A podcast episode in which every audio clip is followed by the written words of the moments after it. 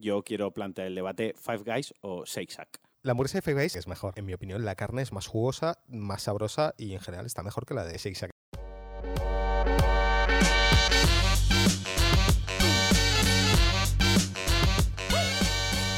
Hola a todos y bienvenidos a un nuevo episodio de Cliffhanger. Cliffhanger es el, es el podcast en español con mayor número de espectadores en las zonas ocupadas por Al Qaeda en Oriente Medio. Esto es información que me llega de la CNN. Y creo que tú lo puedes confirmar, por cierto, eh, Alejandro Marquino, o como te gusta que te llamen, Kino. Kino, exacto. Eh, yo lo puedo avalar, o sea, esto está refutado y avalado por la CIA, Sí. que también nos escuchan para ver si utilizamos el podcast para dar algún tipo de información a estos eh, terroristas yihadis. Sí, sí, sí. Pero bueno, si te parece, en el episodio de hoy, bueno, los invitados como siempre son sorpresa. Sorpresa eh, si no has leído la descripción. Que es algo que cae la posibilidad porque mucha gente de la que nos escucha es analfabeta. Totalmente. Solo sabe escuchar, no sabe ni siquiera hablar. Le dice, oye Siri, ponme cliffhanger, Sí, sí, sí. ¿sabes? Y se lo pone. Pues si te parece hoy, eh, Kino, eh, Al final te rajo, ¿eh? vamos a vamos directamente con los correos y tal, porque la verdad es que hemos recibido bastante bastante feedback. Mira, tenemos aquí uno de Álvaro Borquez, amigo nuestro. Ujú. Eh, ¿Te lo leo entero o te hago resumen? Haz, haz resumen, vamos a sintetizar. Mira, eh, suelta una historia aquí bastante importante sobre la paella, las hamburguesas, bla, bla, bla, sobre el debate Vale. que ya tuvimos. Pero luego hace un par de preguntas que están bien. Dice, para terminar os quiero dejar una pregunta doble. ¿Hay algún actor o actriz que siempre veis lo que hace? ¿Y algún actor o actriz que no aguantáis y no podéis ver ningún producto en el que aparece? Vale, y yo, actor eh, que sí que veo todo lo que hace, Tom Hardy, por ejemplo, Ajá. me flipa. Y Leonardo DiCaprio también me flipa, siempre lo veo. Actriz, digamos que no tengo ninguna actriz así fetiche, podríamos decir. Sí que me gusta mucho Scarlett Johansson, Sí. pero porque me parece adorable toda ella. Y así haciendo de memoria actriz, no caigo ahora ninguna en la que vea alguna película, sí o sí, por el hecho de que aparezca. Claro, ella. o sea que machista confirmed. Totalmente, o sea, lo estaba diciendo y tal y como lo estaba diciendo, esperaba el comentario, ¿sabes? Pero sí. Vale, vale, y, vale. y ma- y manía. O sea, esto ya sí que ya voy a, voy a reforzar Full lo que machismo, pero le he cogido mucha manía a Úrsula Corberó. Ajá, vale. Desde que he visto La Casa de Papel, sobre Hostia, todo la última temporada. Es que ahí está, que yo la última no la he visto, pero ahí está esa chica bastante desatada eh, en plan mal. O sea, Sí. para mi gusto, eh, no creo que sea mala actriz, pero sí que creo que está ahí súper sobreactuada.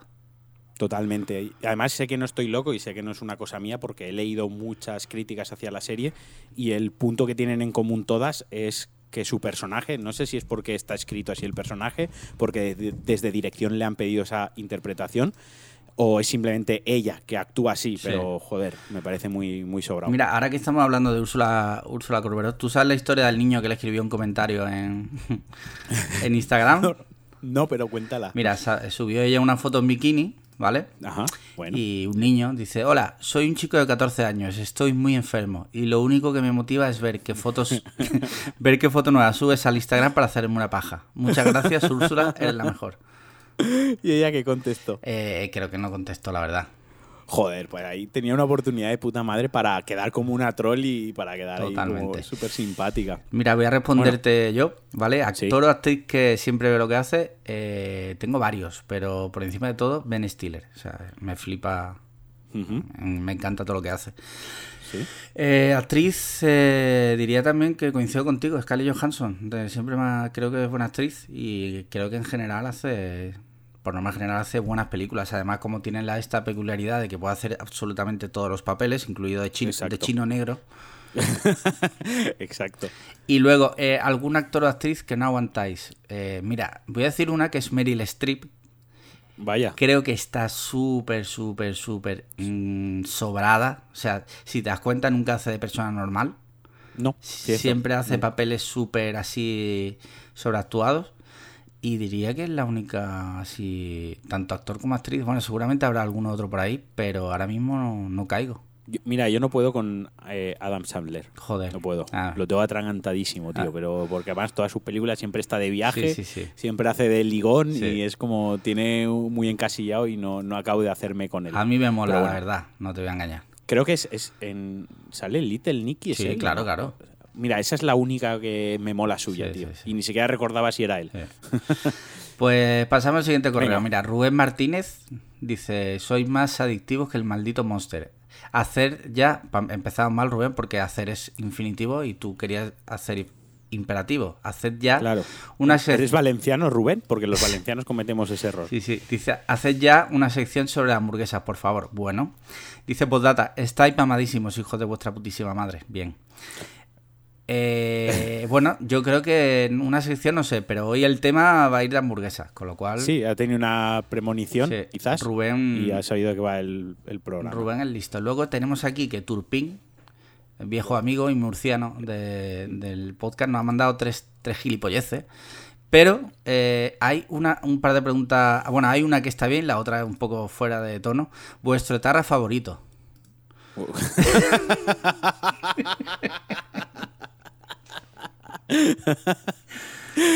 Pues no lo sé, no, no, no, no te sabría decir. Y tampoco me voy a meter ahí en, en ese charco, pero me ha hecho mucha gracia Sí, la pregunta. sí. Me quedo con que me ha hecho Ha- gracia. la Había un chiste de Miguel Ángel Blanco que no lo voy a contar, te lo pasaré luego por privado. Vale, porque, o sea, nos cierran el chiringo. Bueno, algún día eh, tendremos, algún día a lo mejor, depende cómo vaya el podcast, hacemos el desclasificados Telegram. Claro. Porque tú y yo tenemos un Telegram que probablemente algún día acabemos en Guantánamo. Sí, sí, sí, totalmente. Eh, mira, última pregunta de, Tur- de Turpin, está buena, ¿eh?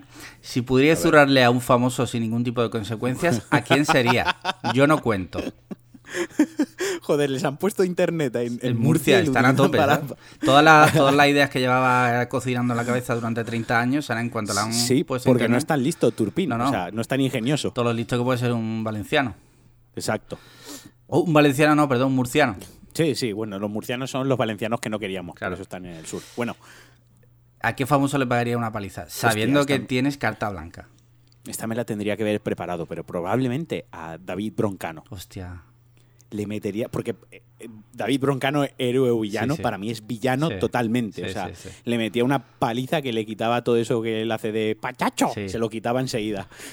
Sí, sí, sí. Pues mira, yo te diría que eh, un poco relacionado con David Broncano, eh, Pablo Motos. Mira, pues podemos quedar y pegarles a los dos a la vez, juntos. Pablo Motos eh, es un puto desgraciado. Es un puto desgraciado, pero ¿sabes qué pasa? Que Pablo Motos, tío, creo que se le ve. Que es, es- esto lo hemos hablado alguna vez. Es como el, el típico gilipollas que va de cara y sabes que es un gilipollas. Va de cara y le coges manía y. Bueno, está claro, ¿no? Él no lo oculta. Pablo Motos creo que tampoco se esfuerza por ocultar el- la clase de persona que es y ya está. Sin embargo, David Broncano me parece un tío vil. Sí. Me parece que a veces cuando entrevista hace algunas bromas o suelta ciertos comentarios que es para reírse de la otra persona, en plan, "Ja, me estoy riendo de ti, porque es un tío muy ingenioso y es un tío muy inteligente y sobre todo es muy rápido de mente. Sí. Habría que verlo como de rápido es si vas a pegarle con un palo en la nuca, Claro. pero eh, creo que tiene maldad. Y entonces para mí es eh, villano totalmente. Todo esto desde los eh, prejuicios y juzgar totalmente a alguien que no conozco. Exacto. He, he coincidido con él eh, como 5 o 10 minutos, crucé con él dos frases y me cayó muy mal. ¿sabes? Sí. Esa es la única relación que tengo con David Broncano. Vale, vale, vale. Bueno, pues yo creo que he contestado. Me de- sí, me he despachado a gusto. Ya Turpin también Y le pegaba. Bueno, sí. Eh, y ya el último correo, ahora pasamos los DM, dice, buenas tardes, os sigo desde que empezasteis con... Bueno, se llama David, David Agrelo. Os sigo Hola, desde que empezasteis con los podcasts y lo escucho camino al curro, así te echo una risa, bla, bla, bla, bla, bla, bla, bla. Eh, bueno, vuelve también al tema de la hamburguesa. Y hace unas preguntas que si te parece... Bueno, no, esto lo podemos responder tú y yo. sí. Dice, ¿las hamburguesas veganas las consideráis hamburguesas? Dice, yo considero que no, puesto que deberían llevar carne. ¿Vosotros qué opináis? Eh, para mí que no. Sea, yo el tema de la comida vegana, que se llama como comida no vegana, hace tiempo que tengo una posición muy clara. Sí. A ver, yo creo que no es una hamburguesa y que habría que llamarlo sándwich. Sándwich de no carne. Sándwich de eh, lo que sea, ¿no? Eh, tofu o, o De- de- seitán de ese, ¿no? También hay. Sí. De todas formas, luego se lo podemos plantear a Ángel y a Sí. José. Ah, Eh, el- spoiler. Uh, spoiler. No pasa nada porque por la magia de la edición voy a poner ahí un. Pon un pito, un pito, sí. Vale, Un vale, pito, vale. sí. Y vamos con los DMs. Tenemos aquí uno de un insulto, que la gente se ha venido arriba, dice al insultados, pero no vamos a decir, la gente que nos insulte, no vamos a decir quiénes son. Ah, bueno, me parece bien. Me has pillado ahí un poco a contrapié. Estaba Vale. abriendo yo también los, de- los DMs. Venga. Vale, sí. O sea, nos han insultado, Sí. pero el, el insulto al menos lo leemos. Les- bueno, es un insulto un poco tal, Bueno, mequetrefes. Eh, me- nos han llamado mequetrefes. Sí. Bueno, esperemos que la próxima vez Sea más eh, duro. M- ma.f. Sí. sea más duro. Sí. Vale, ahora voy a leer yo el, el DM. Venga. Este que nos han mandado, que pone. Esto nos lo manda Eric López, Sí. arroba pixelmustache en, en Twitter. Y dice: Hola, un amigo de un amigo tiene una duda. Esto es como lo del meme de pues la amiga era Sí, yo. sí. Eh, si, si vais a cagar y el papel se rompe debido a la presión ejercida, en ocasiones puedes mancharte los dedos o la palma de la mano. Antes de lavaros las manos, si lo hacéis, oléis la caca de vuestras manos. Es un acto asqueroso, pero mi amigo dice que son reflejos y que a veces sale automáticamente. Pues bien, te toca empezar a ti. A ver, Alex. yo voy a responder, no siempre, no siempre lo hago, pero lo he hecho. El ser humano es, es imperfecto, con lo cual sí lo he hecho. Vale. Ahora me toca a mí eh, dos consideraciones. En realidad no, yo no lo huelo por dos motivos. El primero es porque ya estoy oliendo la mierda mientras cago. De hecho, yo abro un poco las piernas y hago así con la mano, tiro un poco el aire para arriba. Así como, lo- como los chefs. Como la paella, Como cuando chefs, huele vale, la paella. vale. Exacto, claro, porque al final es mi salud. O sea, Sí. yo lo huelo porque igual estoy jodido y por ahí lo detectan. Sí. Los perros lo hacen. Y segundo, yo nunca me mancho los dedos porque eh, yo pongo mucho papel en la mano porque me da muchísimo asco tocar la mierda. Eso es una cosa que llevo fatal en la vida. Pongo muchísimo papel higiénico y luego encima del papel higiénico en la mano eh, pongo una toallita húmeda. O sea, tú Así eres es- lo contrario a Greenpeace. Yo vivo solo y todas las semanas tengo que comprar un paquete de seis rollos de papel higiénico. Vale, vale, vale, interesante, interesante, interesante. Pues yo creo que aquí el amigo Eric se puede dar por contestado. Sí. Luego hay otro de Ice Season que estaba un poco más para ti. ¿Qué esperáis de la serie de The Witcher? Yo no espero nada ya de estas series. Sí. Eh, tiene buena pinta, la verdad es que mala pinta no tiene. Pero con Netflix hace tiempo que para mí Netflix dejó de ser sello de calidad o un aval de calidad, ¿no? No, O sea, no, todo eh, lo contrario. Netflix presenta algo y me da miedo. Están haciendo ya cosas tan a piñón que es imposible mantener ya- un, un nivel de calidad, que es imposible. Es el AliExpress de las series. Hostia, el otro día vi yo una peli, eh, la que puse esa de Sí. Obsesión, no sé qué. Hostia, o sea, he visto películas en Antena 3 mejores que esa mierda, tío. Yo vi, la otra noche vi una argentina eh, que la tuve que poner en inglés, porque si no a los cinco minutos me hubiese petado la cabeza totalmente. Sí. que eh, era muy mala. Iba sobre una pareja que tiene un hijo, la mujer se vuelve loca y no deja salir al hijo de la habitación. Cuida al bebé en una habitación y bueno, todo Sí. eso se desarrolla en un telefilm de Antena 3 eh, de los peores que puedas imaginar. Ajá. Y era de Netflix también, una producción de Netflix argentina. Era como todo estaba mal. Lamentable. Luego nos hace otra pregunta el amigo Ice Season, pero esta la vamos a responder luego, si te parece.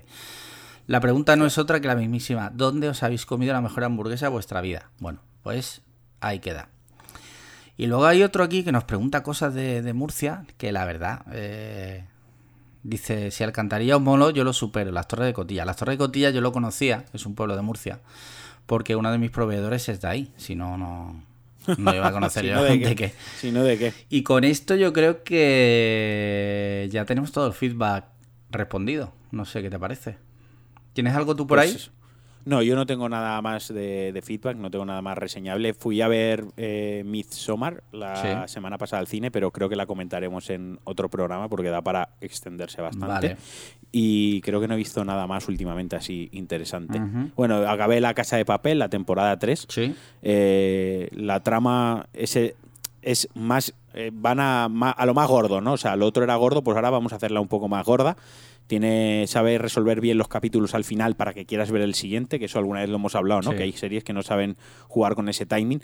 Pues justamente la Casa de Papel lo hace muy bien. Te deja siempre con las ganas de ver el siguiente. Una temporada cortita, ocho episodios, así muy rollo british, que duran 6-8. Eso me gusta también. Pero lo siento, pero las actuaciones y el guion, eh, ahí tiene momentos que parecen un- una serie de comedias. O sea, acaba siendo una comedia de sí misma. Sí, es una, una pena. una especie de parodia, ¿no? Sí, acaba siendo una parodia de sí misma. Quiero decir, el rollito este americano yankee de atracadores, Sí. con fusiles, con vaciladas ¿no? entre personajes, queda muy bien en Estados Unidos, pero Es no- que no, te cuadra ver a un, a un español, lo siento. O sea, es ficción española que se desarrolla en España con, con personajes españoles, ya no digo actores, digo personajes españoles, y los españoles no nos, no nos relacionamos así, no reaccionamos así, no nos expresamos así, lo siento. Claro. Me saca, entiendo que, va, que la Casa de Papel lo ha petado en todo el mundo, en, en Estados Unidos lo peta mogollón, en Latinoamérica también. Entonces, claro, entiendo que el- es un producto un poco más eh, global, ¿no? Y más internacional que hecho solo para España. Si no, acabaría siendo Lo Serrano. Claro, es que eh, Netflix tiene un problema, y yo no he visto la tercera de la casa de papel, ¿vale? Pero. Y es que, como está ya eh, en todo el mundo, Hmm. quiere que sus productos sean universales. Y eso es muy difícil. Claro, claro. sí, que sí. es imposible.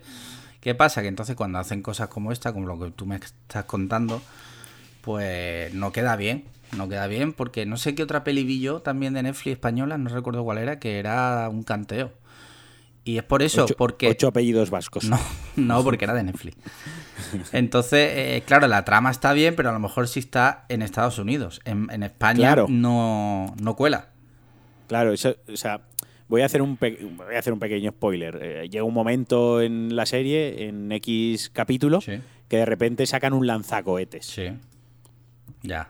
Eh, Y, la- y- y- y disparan el lanzacohetes. Y tú dices, pero hombre, venga, va, en España, ¿quién ha- ¿cuándo, cuándo dispara uno con un lanzacohetes Ya. en España? Quiero decir, ya es inaccesible conseguir un lanzacohetes, ya sería muy, muy, muy jodido, Sí. ¿sabes? Como para que encima lo utilices, sí, ¿sabes? sí. Es como que le Claro, está- tiene esas cositas. Pero es que lo que tiene el lanzacohetes es que sacarlo y no dispararlo de, es de pringado, ¿no?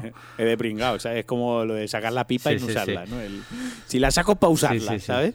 Sí, pues eso. Muy bien. Pero bueno, Y yo creo que, si te parece, podríamos ir pasando ya con los invitados. o- sí, voy a, voy a ir llamándolos eh, digitalmente. Ok. Venga, pues ahora con la magia de la edición, como decimos siempre, volvemos en un minutito. Te lo juro, ¿eh? Eh, que dice que saquemos la pistola. Espero que no soy secreta, ¿eh? Tomate, ¿para qué se saca la pistola? La pistola cuando se saca para disparar, el que la saca para enseñarle es un parguela. Los 9 milímetros. Perfecto. Vale. Eh, sí, luego hay un poco de sincronización, luego arregláis vosotros. Sí, sí, Sí. yo luego lo hago, no te preocupes. Pero más o menos así es una forma que bastante certero. Vale.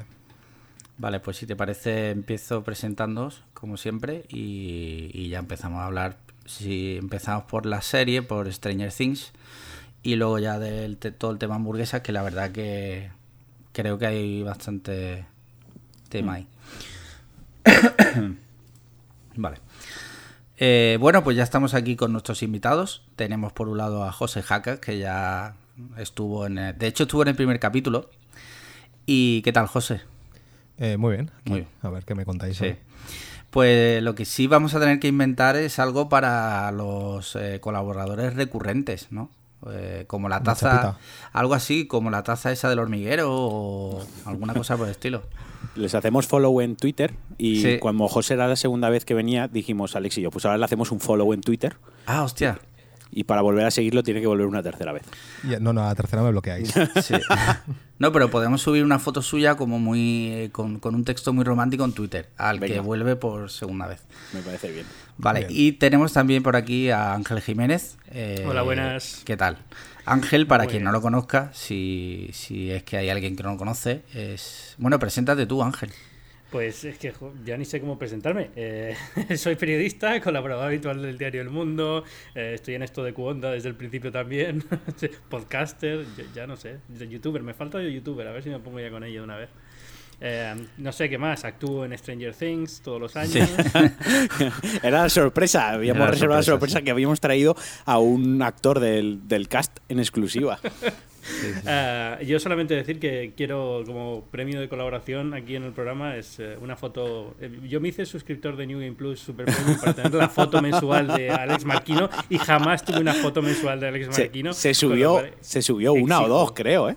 Sí, pero no me llegó ninguna impresa Ah. ni firmada ni nada, con lo cual muy mal, muy mal. Eso podemos arreglarlo. ¿eh? Eso lo vamos a arreglar, sí, sí. Luego nos das en, en cerrado, o sea, no lo vamos a grabar porque sería un problema legal. Nos das la dirección y, y algo arreglaremos. Pero, pero con camisa, ¿eh? sí, sí, Sí, sí, sí. por supuesto. Sí, sí. Bueno, esos son detalles ya que no pueden... Sí, sin calzoncillos. Ha Sí. dicho solo que con Claro, claro, camisa, el resto no ha nombrado nada. Sí, sí, sí. Y bueno, eh, si os parece, eh, vamos a empezar ya el turrón. Eh, uno de los temas que vamos a tratar hoy es la tercera temporada de Stranger Things, que se estrenó hace una semana y media, ¿no? O así aproximadamente, ¿puede ser? Un mes, Eh. ¿Un mes ya? Casi un mes, ya casi, sí. Fue el joder. 4 de julio, ¿no? Más Hostia. ¿verdad? Sí, sí, sí, el 4 de julio. Lleva razón, pues casi, casi un mes. Y bueno, yo creo que ya habrá dado tiempo a la mayoría de la gente de verlo. Eh, entonces, yo no la he visto, pero bueno, me, Me encanta. no he podido verla. Pero he empe- he empezado a verla y no la he podido ver, ¿vale? He visto dos capítulos. ¿No has podido ver por tiempo o porque no te Por tiempo, no, no, no, Ah, por vale. tiempo, por tiempo. O sea, sí, me está gustando y la serie me gusta. Pero bueno, ahora si os parece, ya entramos en profundidad. ¿Qué os ha parecido? A ver, ¿quién empieza? Eh, ¿José? ¿Empiezo yo? Venga. a mí me ha, José. gustado, me ha gustado mucho la temporada. Em, a ver, yo admito que a mí todas me han gustado. Sí. Pero he de decir que esta, a diferencia de la segunda, que me parece floja, esta me ha parecido al nivel de la primera, más o menos. Y Vale. creo que. Bueno, tampoco me. Luego ya me extiendo, pero vamos, Sí. que, que a mí me ha gustado mucho. Vale, vale, eso es bueno. Y Ángel, ¿qué tal? ¿Qué te ha Yo voy a decir un poco, un poco lo mismo. Eh, eh, la primera me gustó mucho, la segunda yo creo que fue un bajón importante y esta tercera se ha quedado un poco como llegando casi a la primera pero sin estar al mismo nivel. Yo creo que muy bien, han recuperado un poco el ritmo que tenía la primera, eh, lo han hecho un poquito más interesante. No sé, a mí me ha gustado bastante, lo he disfrutado mucho. Vale, genial. ¿Y tú, Marquino? A mí, a ver, a mí también me ha gustado, aunque no soy tan entusiasta como José y como Ángel. O sea, me ha gustado que tiene más ritmo. Lo que me ha parecido más floja creo que ha sido el, el argumento. Creo que el misterio no mola tanto como en la primera temporada. Supongo que también es porque, más que un misterio nuevo, simplemente está arrastrando lo que, lo que traía la primera y la segunda Sí. temporada. Es decir, para mí las tres temporadas son una, son una misma historia que están alargando. Innecesariamente, posiblemente, Hmm. Pero que, que al fin y al cabo la historia continúa. Ujú. Y es Sí. que también, también sería un poco extraño que pasara algo nuevo en el pueblo, ¿no? Es como ya tiene mala Sí. suerte, es como el pue- pueblo de Buffy, que es que todo le pasaba al pueblo de Buffy, ¿no? Pues, Sí, pero al fin y al cabo, eh, en Buffy justamente hay una explicación muy, Sí. muy racional dentro del universo para explicar por qué siempre ocurren movidas. Y, y yo creo que aquí en Stranger Things realmente no, no digo que sea mejor o peor la idea, pero que si hubiesen querido hacer eso podrían haberlo hecho, ¿no? En plan de que cada verano o cada temporada, lo que sea, pasa algo extraño en el pueblo y que no todos los incidentes tienen que estar relacionados. Sí, pero fíjate, por ejemplo, esta, esta temporada le han dado una vuelta y lo han hecho más hacia el género zombie, aunque fue muy tímido al final lo que hicieron con el género zombie, pero un poquito ese, ese toque, ¿no? Diferente de las otras Sí, temporadas. lo que está claro es que cada temporada se inspiran en cierto en cierta serie de películas. O sea, en cierta serie o en, o en cogen dos o tres temáticas principales relacionadas con algunas películas o lo que sea y centran la temporada sobre eso. Eh, yo lo único que tengo que reprocharle así, sinceramente, a la temporada es el número musical. O sea, quitando eso, el resto de la, de la temporada me ha parecido bastante buena y, como decía, casi al nivel de la, de la 1. Justo a mí el, el trocito musical, hablas del penúltimo capítulo, ¿no? El, Sí, el, el momento- único trocito musical que hay, Eh, sí, claramente. Todo el mundo que la ha visto sabe sí. a qué nos referimos. Pues a mí justamente me, sí que me gustó. Y mira que a mí la- las cosas pochas y las cosas así moñas me suelen dar urticaria, pero precisamente esa, a lo mejor es por el protagonista y como, como lo hace, sí que, sí que me, me- Quedaba fatal, o sea, quedaba muy falso, quedaba como muy. O sea, si realmente está en una situación de estrés, de tenemos que solucionar esto rápido, que se pongan a cantar dos personas, es como, ¿por qué nadie más en la radio empezó a decir, pero callaros esta puñetera vez y dadme el puñetero número? Bueno, pero es la, dis- la disonancia ¿no? que a veces sucede en la ficción de, de la urgencia de las cosas, la gestión Sí, del tiempo. eh, yo estoy un poco con, con, con Ángel de que, a ver, está un pelín, pelín forzado, pero es que Demasiado. creo que también para mí Stranger Things es por naturaleza un montón de las cosas están forzadas. Claro. Quiero decir, llega un momento que, que yo acepto ya que me van a meter con calzador referencias, me van a meter con calzador, ¿sabes? Guiños y tal. Y a mí me parece una escena muy simpática, ¿sabes? Más allá de que sea completamente inverosímil, pero es que cosas inverosímiles en la serie ocurren cada, Sí, cada sí. 30 segundos. Sí, pero dentro de lo que es el, lo que te esperas de la serie, eso quedaba un poco fuera. O sea, quedaba demasiado forzado. Y otras, otras referencias son forzadas, pero no, no interrumpen el ritmo del episodio, mientras que esta sí queda un poco extraño, ¿no? En ese sentido. Ya, me pareció tan simpática que no me molestó que cortase un poco la tensión del, del, del momento, ¿no? Pero me pareció, me pareció muy tierno, entonces me, no sé, me gustó. Además- no me, importó. Además, creo que un acierto de esa escena es el tema elegido. Quizás con otro tema no hubiese funcionado tan bien, pero la canción que cantan a mí en ese momento me, me gustó la canción, la recordaba, pero hacía bastante que no la escuchaba. eh, cómo hacen el dueto, cómo hacen el número, creo que estaba bien escogida y estaba bien medida. Vale, genial. Entonces, eh, yo tengo que decir que solo he visto dos capítulos, como ya os he comentado. Y mi única queja en general es eh, que estoy un poco ya cansado del tema nostalgia. Y creo que aquí ya es muy bestia. O sea, hay. Pero entonces tan- deja de ver la serie, tío. Porque es No, que la no, serie no. es eso. Sí, lo sé. Lo que pasa es que llega un punto, eh, en el centro comercial, por ejemplo, es verdad que eh, han hecho un trabajo de ambientación brutal, pero mm, creo que se pasaron un poco, creo, en mi opinión. Pues justamente a mí me pareció que todo lo que rodea al centro comercial eh, a nivel nostalgia se quedaron cortos con lo que yo pensaba que iban a hacer. Es decir, eh, yo pensaba que iba a ser, de hecho, viendo las campañas de marketing previas a la salida de la serie, sí. yo me imaginaba que en el momento que entras en el centro comercial iba a ser referencia tras referencia tras referencia, product placement, product placement, y creo que todo lo que han hecho ha sido bastante natural, excepto eh, un par de escenas con Coca-Cola. Pero Sí, la, el la resto... nueva Coca-Cola. Sí, pero el, el resto me pareció completamente integrado de forma natural, como si estuvieses viendo ET o alguna otra película en la que salen cosas, pero no te lo están, ¿sabes? No te están guiando el ojo en plan, mira, referencia a los 80, sino que simplemente están ahí. Eh, obviamente iba a ocurrir, porque, o sea, es un centro comercial, tiene que haber Sí. referencias, pero que, que me pareció que lo controlaron, lo han controlado bastante. Yo pensaba que iba a ser mucho peor. Vale, vale, vale. Y de- decidme algo que, que, es lo, que es lo que menos os ha gustado en general de la serie. De esta Eh, tercera temporada. O sea, A, a mí la- lo que ocurre con Billy, es decir, me gusta lo que han hecho con Billy, pero ojalá me hubiese gustado que, que ocurriese o que, que acabase de otro modo. Y em, lo que es la trama principal, me gustaría que avanzasen un poco más. Es decir, quiero saber, oh, quiero saber, no, pero yo qué sé, creo que seguimos sin saber mucho del Upside Down, de dónde viene eso, que es eh, la, la criatura está el malo malo Sí. que quiere o, o lo que sea, te lo puedes imaginar y, y puedes incluso, incluso justificar el rollo este de, bueno, es mejor si no te lo cuentan y te montas tus propias películas, pero creo que han, han estirado tres temporadas esto y estaría bien que empezasen a, a- a- a hacer un poco más de, de world building, ¿no? De que, de que construyesen más un poco el mundo profundamente y nos explicasen más. vale. Vale, Eh, vale. Yo voy, voy- a decir, evidentemente, el número musical. Perdón, estoy con la voz así tomada por las alergias estas de, de las gallinas y el sí. gato. y, y, y si quito el número musical, porque ya hemos hablado de esto, yo casi diría que a lo mejor el personaje de Winona Ryder eh, en esta temporada está un poco, un poco diferente y no me acaba de convencer del todo, no sé. Como un poco, no, no sé, la, la relación también entre ella y, y, y el policía, ¿no? Que es como demasiado, demasiado cliché. Sí, Sí. hay gente que ha criticado que es como muy cómica la relación. Sí. Y lo, sí, la verdad es que eso sí que lo puedo entender. No me molesto especialmente, pero sí que... No, no molesta, pero sí que creo que es un. Para una serie que tiene buenos guionistas, deberían haber hecho un poquito más eh, profundo el personaje de Winona Ryder y un poquito más profunda la relación entre ellos dos. Es curioso porque eso que dice Ángel lo he leído ya bastante en, el, en Twitter de gente que lo que menos le ha gustado igual, el personaje de Wainona. Entonces, curioso. Y Marquino. Pues a mí, eh, Billy, José, es el malo. Es que Eh, sabes sí. que soy malísimo con los Es nombres. el- Sí, yo ta- el- el rubio. de ese.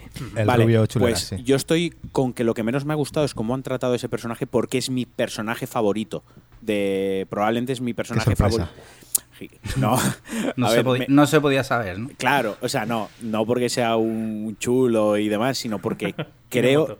Creo que recoge muy bien todos los clichés del personaje, ¿no? Creo que es un personaje que está muy bien construido y muy bien escrito y que representa muy bien lo que han querido transmitir con él. Todos esos clichés del malo, del chulo, del cine de los 80 los, reúnen en él, ¿no? Con el, el coche macarra, el pelazo, la actitud que tiene, las gafas de sol, no sé, es todo. Entonces, creo que le podían haber dado un poco más de juego y lo podían también haber resuelto de otra manera. Ahí estoy Eh, un poco tengo de una acuerdo. duda. Eh, ¿Estamos abiertos a spoilers? Lo digo porque Sí. Sí, aquí estamos siempre. hablando- Vale, pues entonces... Es que si vamos a hablar de Billy, creo que podemos desarrollarlo más. Sí, sí, Y me claro. da un poco de miedo hablar de spoilers, por, sobre todo por Alex, que no lo ha visto Sí, todavía. pero no te preocupes. Pero Bueno. cuando yo decía que a mí no me gustaba la resolución que le habían dado es no me o sea, no me gusta que lo hayan matado. Claro. Es decir, creo que es un personaje que daba mucho más de sí, ¿sabes? Para, para desarrollar, res- la- desarrollarlo más en, en- ya, no, ya no solo en esta temporada, sino en futuras temporadas. Yo que es un personaje que, que tiene bastante eh, profundidad, que de hecho le han dado profundidad en, el- en la serie, en la, en la temporada, pero al final se lo quitan de en medio. Claro, yo. Y aunque entiendo por qué, porque es un personaje que ya es irredimible, pero ojalá hubiesen encontrado otra manera de que se mantuviese la serie. Ahí voy. O sea, es irredimible, pero me hubiese gustado que de algún modo le hubiesen dado un pequeño giro y aunque no hubiese sido luego el, el mejor eh, ser humano del pueblo, ¿no? Pero que sí que hubiesen hecho algo más con él. Y ya te digo, a mí sí que me, me gustaba, o sea, no sus valores, o sea, no me identifico con él, no empatizo con él, ¿eh? que ya os veo por dónde vais. Sim- Simplemente es que como personaje me molaba mucho. Me gusta mucho ese personaje y el otro, el del pelazo. Bueno, Ángel, el que interpreta al Ha, John estado- ha sido, Ángel. ha, sido un, ha sido un año duro de rodaje, pero ha sido bien, yo creo. Está- Eh, está- me el, el uniforme me ha gustado mucho, el uniforme que nos han puesto. Ángel, tengo una duda, no lo sé. eh, por la edad que tú tienes Sí. y la edad que se en la que se ubica la película, ¿tendríais la misma edad? No, eh, no, Ah. porque él debe tener como 15, 16. No, está, se supone que se va a la universidad y no se va a la universidad, o sea que debe tener 18 años. Vale. Sí. Y, y estamos en el 83, 84. 84 creo que Eh, era. Yo- No, no, no, un momento. Eh, se estrena el eh, Regreso al Futuro, sí, 83. 83, ¿no? Sí, yo creo Sí. que sí, porque Cher- Chernobyl se supone que todavía no ha pasado y se supone que bueno, decían que a lo mejor tenía algún tipo de referencia en la siguiente temporada y, y es el 84, 85. Y entonces yo tenía 6 años, o sea, a lo mejor tenía, pues ni siquiera, era más pequeño, como Per- la perdón, hermana pequeña corrijo. de... ¿Mm? Correjo, es el 85. Ah, 85, pues ah, tenía 6 años, o sea, como Vale, la hermana vale. pequeña de, del- de Lucas, o, sea, ¿Lucas se llama? No sé cómo se llama ahora. ¿Quién? Entonces te- los nombres también se Ah, vale, sí.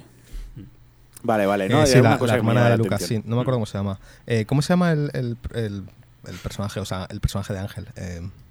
No lo sé. Es que es una serie. Muy bien Es preparados serie- aquí para, para- para- soy, No. soy horrible, ¿eh? Pero creo que es Estamos culpa, hablando de- ojo, pero creo que es culpa de la serie, ¿eh? Porque yo Sí. a mí se, ya a mí se me olvidan los nombres, yo soy fatal con los nombres, pero por ejemplo José eh, recuerda los nombres de todos los personajes de todas las películas y José se está quedando en blanco de una serie que vio hace 15 días. Y es que Te creo, que estoy, estoy en blanco, tío. o sea, creo que la serie a la serie no le importan los personajes, a la serie se centra en otras Steve, cosas y Steve. por eso no los recuerdas.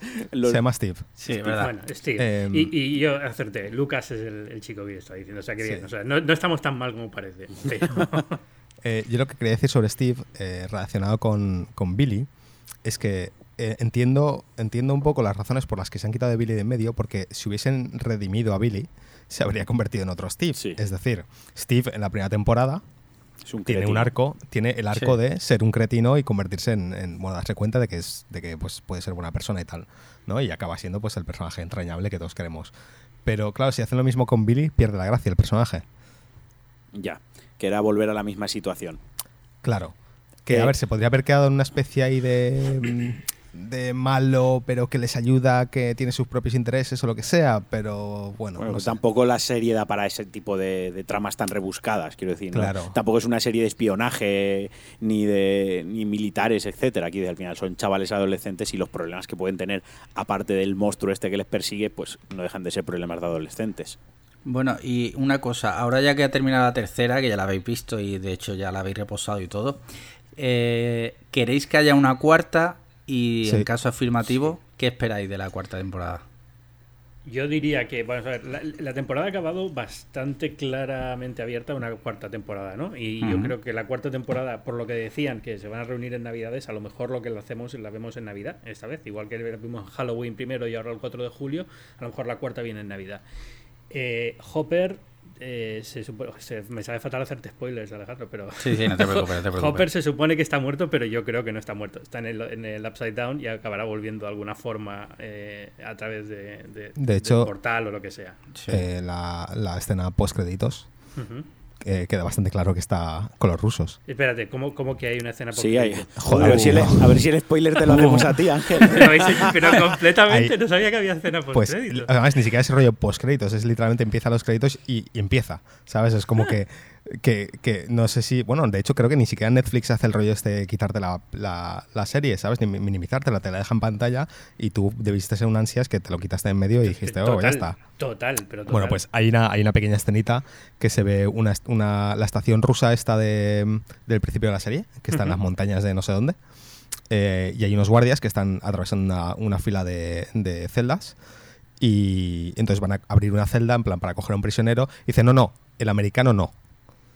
Y continúan Vale. y van a otra celda y cogen un, cogen un preso, se lo llevan a, a una habitación, abren una compuerta y sale un demogorgon y se lo come. O sea, el rollo que están dando de comer al demogorgon. Ah, vale, Pero vale, claro, sí, sí, pero vamos, que no salía Hopper exactamente, sino simplemente No, que se a pero que claro, si es americano podía ser cualquier se da a entender. Hay, hay otra teoría por internet que no es, el- no es Hopper, sino que es el científico de la primera temporada que tal, pero yo Es que no me lo podría, creo. podría ser, no sé, bueno, no sé.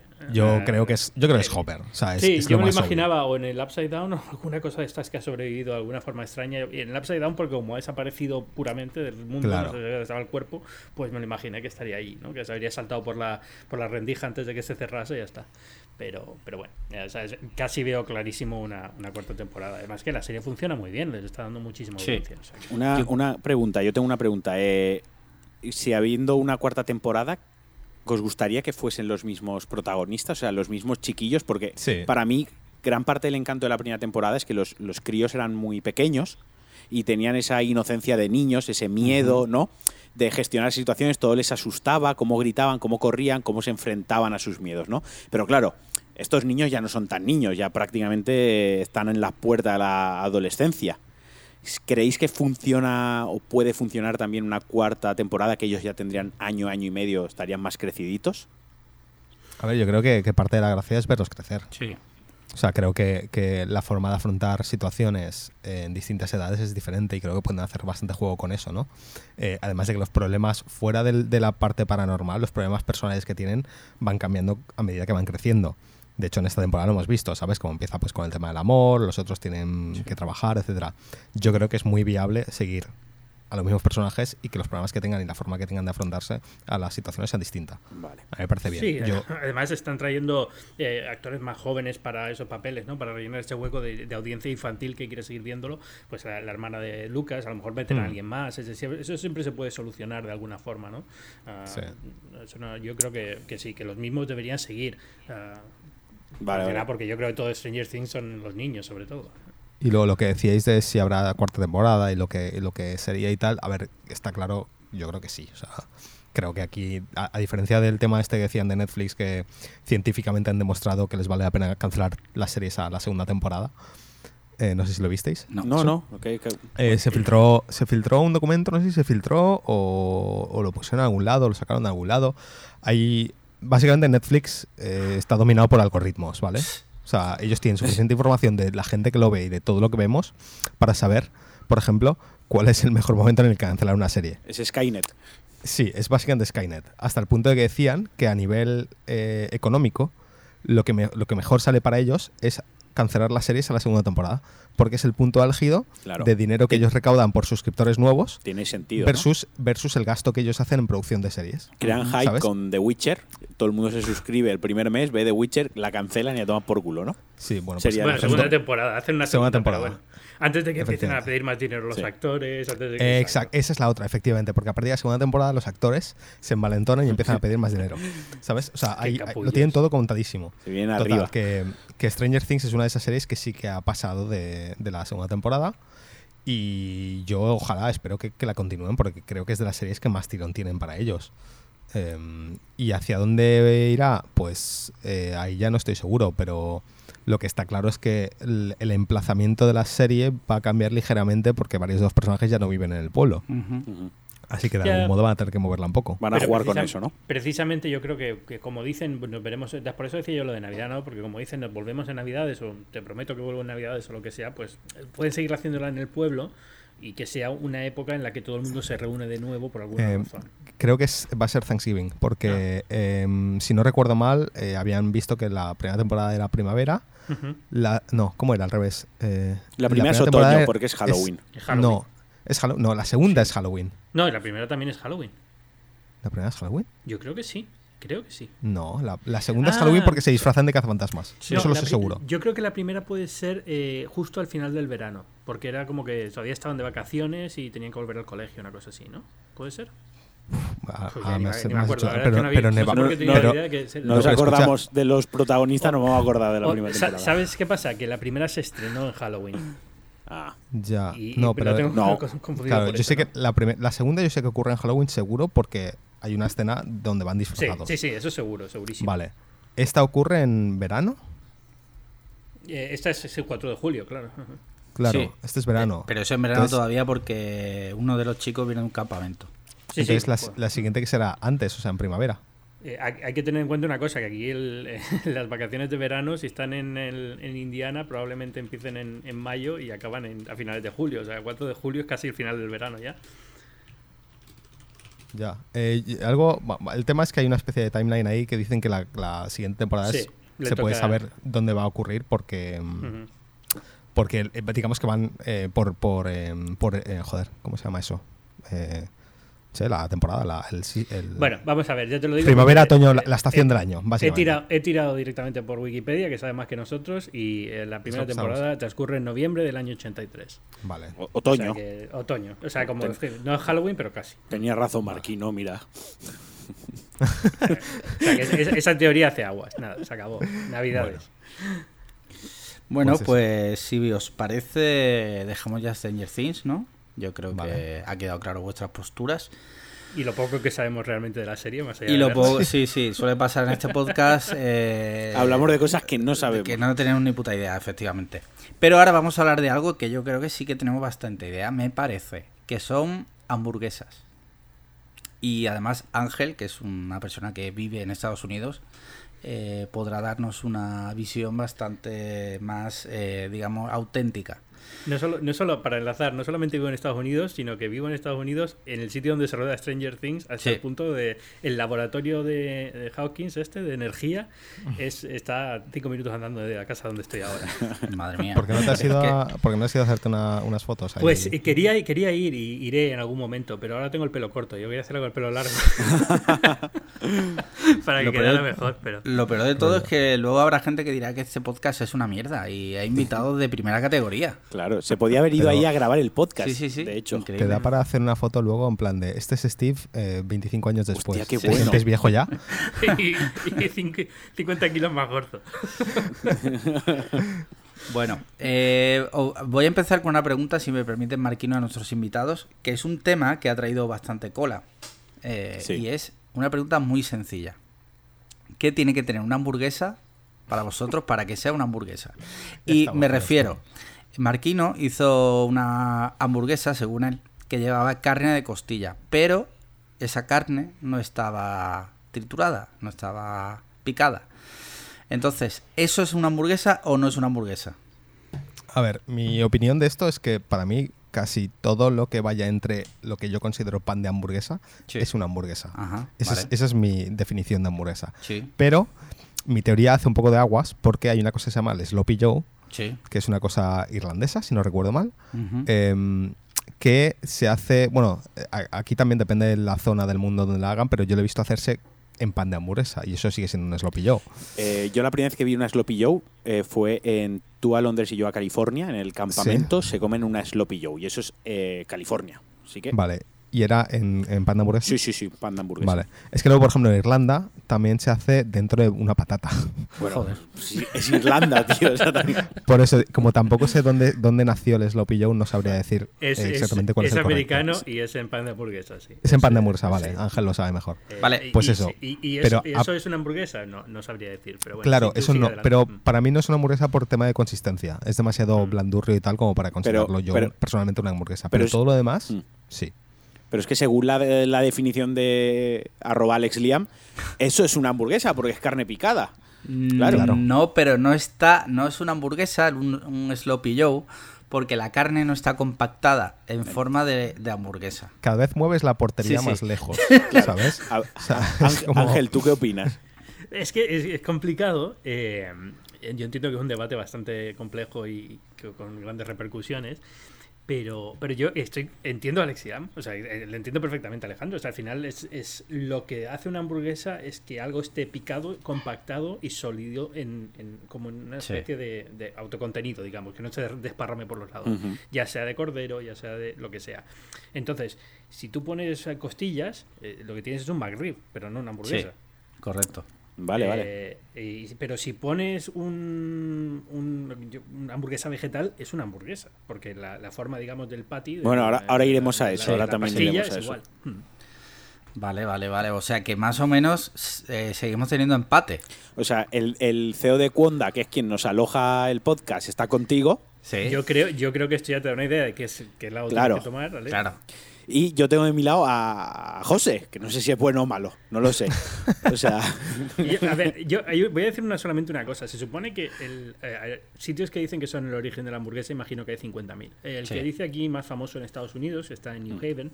Eh, eh, la hamburguesa que ellos sirven, que según ellos es la original que se hizo en Estados Unidos y es la, la madre de todas las hamburguesas, realmente es pan de molde con Ujú. la carne picada y ketchup. Y ya está. Ah, Eh, entonces, pan de molde. Yo, yo eso no lo llamaría hamburguesa, Claro. lo llamaría un sándwich. Pero, pero bueno, ellos dicen que es hamburguesa y que es la original de Estados Unidos. Para Tengo que te una idea del nivel de. ¿Lo que consideramos el pa- pan de hamburguesa existe desde antes de la hamburguesa o de después? Claro. Sí, un- Hostia, José. bollo- yo creo. esto es profundo, ¿eh? Esto ya Y, se y so- complica, y- ¿eh? y sobre todo, ¿eh, ¿se llama realmente pan de hamburguesa? ¿O se, Se, llama llamaba pan de, pero no sabían qué ponerle detrás hasta Claro. que apareció la hamburguesa. Estaba fatal la cosa. Es que a lo mejor le llaman, le llaman solo... Un señor inventó el pan y dijo, es que no sé qué poner aquí. Le falta algo. Y estuvo como 35 años, ¿sabes? El pan ahí inventado, pero sin usarse, porque no sabían qué meter ahí. Hasta No, que un pero- señor inventó la hamburguesa y dijeron, esto es perfecto, es redondo, por lo tanto, el pa- cabe en el pan y, y ya lo hemos, ya está, pan de hamburguesa. Hecho, Eh, McDonald's, venga. Estoy casi seguro, 99% seguro de que así es como ocurrió. Sí, sí. no, pero puede ser que existiera el pan y le dieran la forma a la carne para que cupiera en ese pan. Eh, bueno, eh, curiosamente, la- aquí todavía hay cadenas de hamburguesas que tienen la hamburguesa cuadrada. Eh, Wendy's, por Sí, ejemplo. en Wendy's, eh, sí, hace hamburguesa correcto. cuadrada. Pero entonces, Wendy's. Yo creo que es más que cuando tienes algo picado y quieres hacerle un filete y lo aplastas, pues se queda redondo, o sea, más o menos, ¿no? Sí. Básicamente es eso.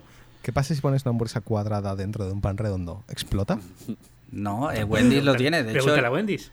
Sí. Ah, vale. Ah, Wendy's lo pone, pone una cuadrada dentro del pan redondo. Sí. Claro, eso es. ¿eh? Wendy's cancelada. Sus hamburguesas son cuadradas y según ellos es mejor de cara a, eh, enviarlas por en cajas y tal porque no, no Sí, claro. espacio. Eso Ah, tontería, Admito, pero admito que para mí la gracia de eso es mordisquear las esquinas que sobresalen del pan. Y hacerla, mola. red- hacerla redonda con la boca, ¿no? O sea, Exacto, eso está guay.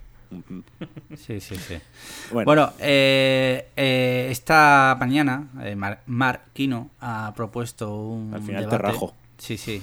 Una, en- una encuesta en, en Twitter sí. que decía McDonald's o Burger King. Claro, esto es un tema que en España está muy polarizado porque es verdad que cadenas de hamburguesas de fast food no hay muchas y se puede resumir en McDonald's y Burger King. Quizá en Estados Unidos hay más. Pero, ¿qué opináis Claro. vosotros? Ángel y José. yo soy de McDonald's. ¿eh? McDonald's. Eh, yo voy a decir McDonald's también. O sea, soy de. McDonald's. eh, me gustó mucho Burger King una temporada, pero acabé un poco cansado de la Whopper y ya no, ya no puedo Yo- tomar una Burger King. Claro, yo quiero hablar un poquito de esto, porque yo he, yo he cogido McDonald's y Burger King, porque actualmente pues ya tenemos el TGB, el Carl's Jr., que yo lo probé hace un par de semanas. Ya empieza a haber algo más de oferta, pero al final si nos vamos a lo que es la hamburguesa fast food barata, entre comillas, nos queda McDonald's y Burger King. Y en Twitter, que la verdad que ha votado casi 700 personas, que me ha sorprendido tanto, ¿no? Porque de normal no interactúan tanto conmigo en Twitter, soy irrelevante.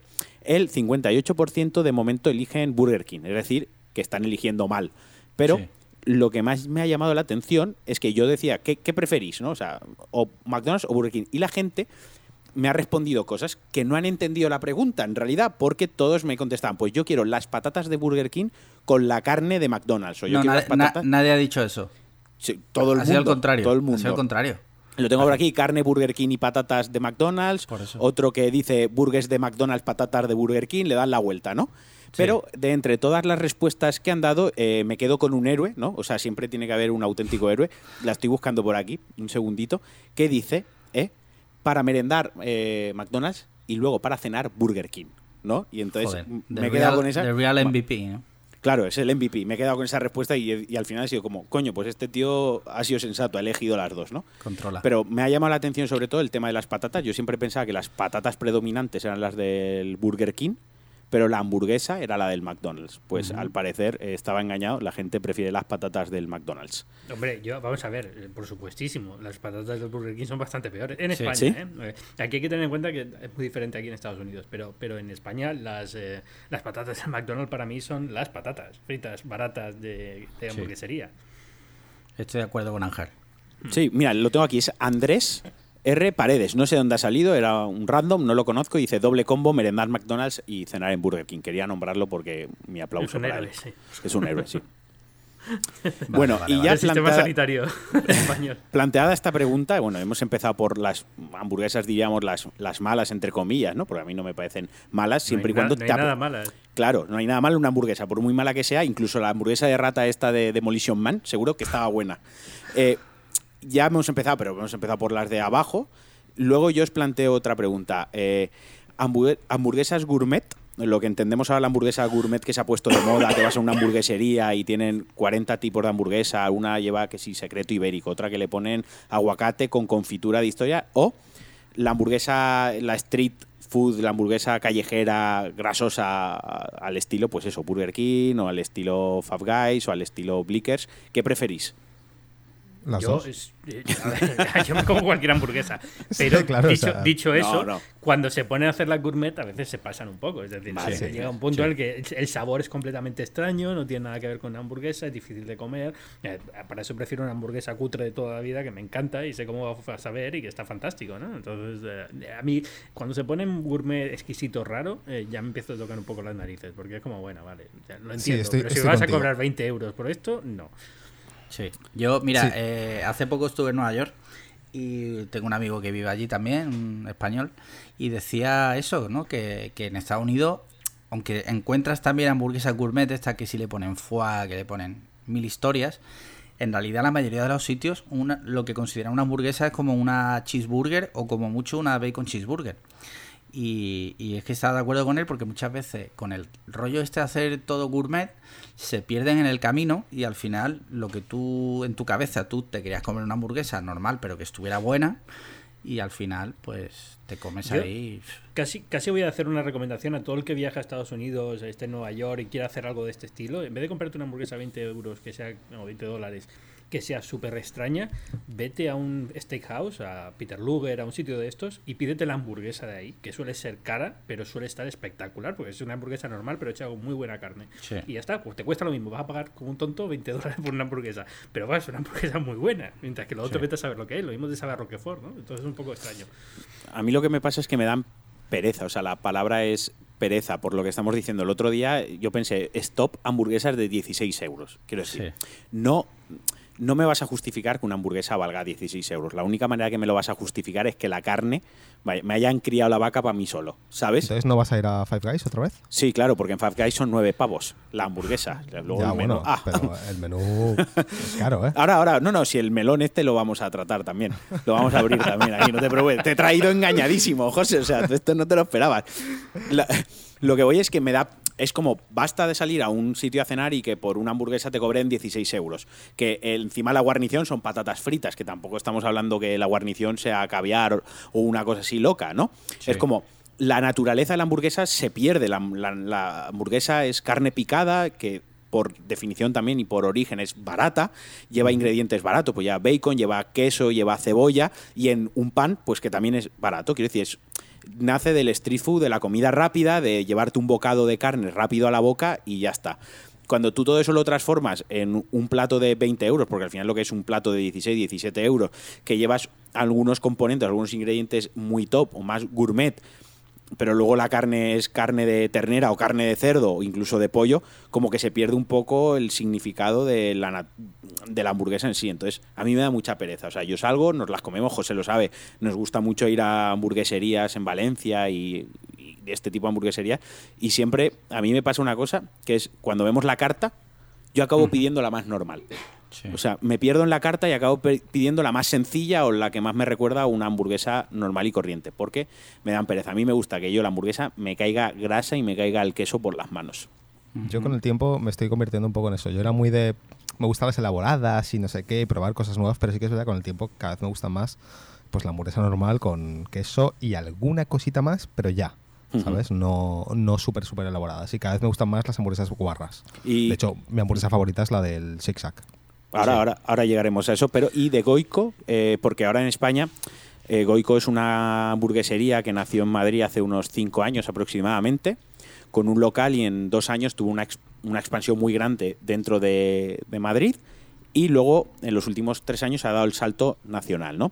Y actualmente, pues digamos que es la hamburguesería famosa, entre comillas, o donde suele ir la gente a cenar cuando quiere una hamburguesa los, los fines de semana. Es fácil ver en Twitter a alguien o en, o en los Instagram, en los stories, alguien que está en Goico Sí. o ha pedido Goico a comer a casa. Y Goico no es un sitio precisamente barato. O sea, eh, el otro día yo me la traje a casa sin pedirme la bebida allí ni nada y fueron 14,50 eh, la hamburguesa. Solo la hamburguesa. Solo la hamburguesa. Sí. ¿Te viene con Entonces, patatas? sí, bueno, viene con patatas, pero venía con Yo no me escondo y digo que Goico me parece la hamburguesería más sobrevalorada de Vale. España. Yo estoy contigo, ¿eh, José? Yo tengo que decir que ha caído muchísimo. Desde que se han expandido y, y el control del producto, que también es normal por otra parte, no es el mismo, eh, ha Yo la decaído un poco. La primera vez que la probé fue en Madrid, Sí. eh, que es donde empezó a hacerse famosa y tal, y ya, ya entonces me gustó, pero me pareció un poco en plan de, bueno, bien, ok, está bien. Mm. Pero de hecho, yo ya no me pido hamburguesas allí de ternera, porque me parece que son demasiados, o sea, se pasan. Y si encima pides la Kevin Bacon esa que lleva el bacon por dentro, o sea, me parece una guarrada enorme. La que, la que pero pero bacon- guarrada no, en plan guarrada bien, en plan guarrada mal. La que De hecho, bacon, además, eh, te la- como la cenes, esa noche no duermes. Eso, Claro, yo, solo me pido, me, me- me las hago ahora personalizadas de pollo. Porque Sí. la ternera allí me parece, o sea, me parece en general que se pasan, se pasan mucho. A ver, yo, yo probé Goico al principio cuando llegué a Madrid y me gustó mucho, la verdad. O sea, me parece que es una buena hamburguesería. Es ver, no sé, si- no voy a decir que con el tiempo han perdido. Yo creo que estoy- siguen siendo como eran. Han variado mucho el menú, es mucho más grande. Hay hamburguesas muy raras. Pero, pero no son malas. Lo que pasa es que en verdad es cierto que son caras, son muy caras. Eh, Es un sitio diferente, es un restaurante, es sentarte a comer, no es eh, en plan McDonald's. Pero, pero eh, no es mi preferida. Ahora bien, también es verdad que yo no controlo mucho cómo está el mundo de la hamburguesa en España, no sé cuáles hay mejores o cuáles no, pero en general no me a- a- no es un tipo de hamburguesa que a mí me llame mucho la atención ni que me guste. O sea, ya me iba al McDonald's mil veces antes. Vale, sí. Más Yo o menos tengo- seguimos sí. en línea. Yo tengo que decir que me gusta ir a Goico cuando veo que tienen creaciones infames. O sea, para ir a probarla. Cuando quiero comerme. Sí, cuando quiero comerme una hamburguesa buena, eh, Marquino lo sabe, aquí en Málaga hay un sitio que se llama Black Label. Sí. y me parece que están infinitamente mejor la carne y tal. Pero sí me gusta del Goico, reconozco que cuando sacan hamburguesa con en vez de pan, gofre, hamburguesa en vez de pan, donut. Ese tipo de Pequeños. Ahora han cosas. sacado que el pan Sí, es sí. pequeño. O sea, eso, mm, cuanto, es- es- no lo he probado todavía, pero eso me parece una bestialidad, una bestialidad por otro lado que quiero probar. Eso debería estar prohibido por, por sanidad, porque al Sí, final nos sí. cuesta dinero a todos los españoles. Que a uno sí, le dé sí. un infarto comiéndose eso, mal- nos cuesta dinero a todos. A mí, por ejemplo, para mí eso es el equivalente de la pizza con el borde con queso. O sea, Sí.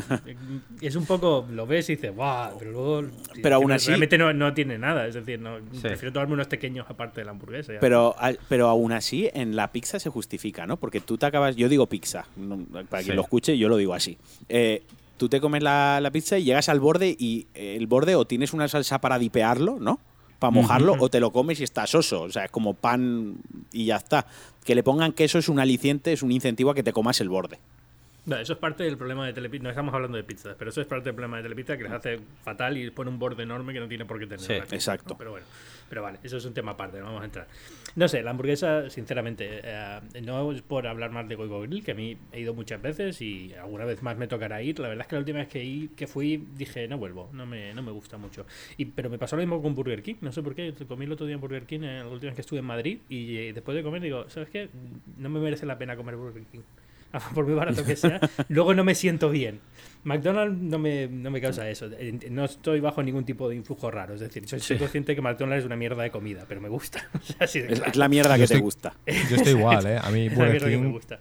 Burger King no me importa comérmelo, pero es verdad que después me siento, me siento mal.